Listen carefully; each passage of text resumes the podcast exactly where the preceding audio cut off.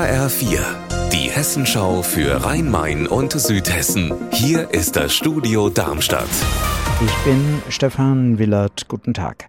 Eine Serie von Einbrüchen, zum Beispiel in Bad Soden und in Wiesbaden-Bierstadt, die ist offenbar aufgeklärt. Fünf junge Männer zwischen 19 und 33 müssen sich nun vor dem Landgericht in Frankfurt verantworten, weil sie sich zu einer Einbrecherbande zusammengetan haben sollen.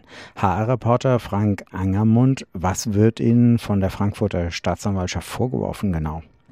Ja, den fünf Angeklagten aus Frankfurt, Offenbach und Bad Soden werden insgesamt neun Taten vorgeworfen. Einbrüche oder Einbruchsversuche.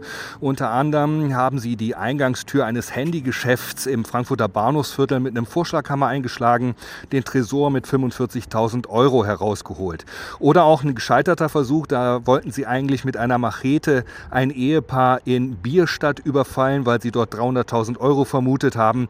Aber die Polizei hatte das Anwesen überwacht und da sind sie gefasst worden.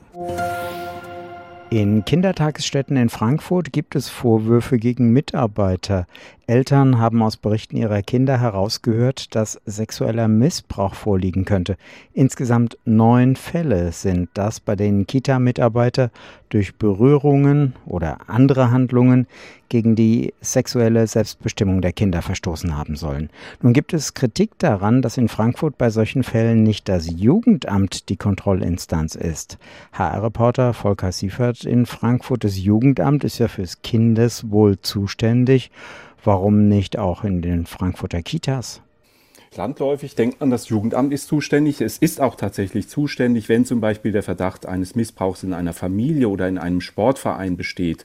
Es gibt aber in Frankfurt die große Ausnahme und das ist eben genau der Bereich Kitas. Dann ist nämlich das Stadtschulamt zuständig. Die Kontrolle muss aber letztendlich immer beim Jugendamt liegen, weil das ist die einzige Stelle, die letztendlich verantwortlich sein kann. In Frankfurt ist das nicht der Fall. Da gibt es kein Durchgriffsrecht und kein Kontrollrecht des Jugendamtes auf das Stadtschulamt und das Deswegen verstößt die Frankfurter Regelung gegen Bundesrecht. Unser Wetter in Rhein-Main und Südhessen. Die Sonne scheint heute den ganzen Tag in Südhessen und es kann bis zu 32 Grad warm werden. Ihr Wetter und alles, was bei Ihnen passiert, zuverlässig in der Hessenschau für Ihre Region und auf hessenschau.de.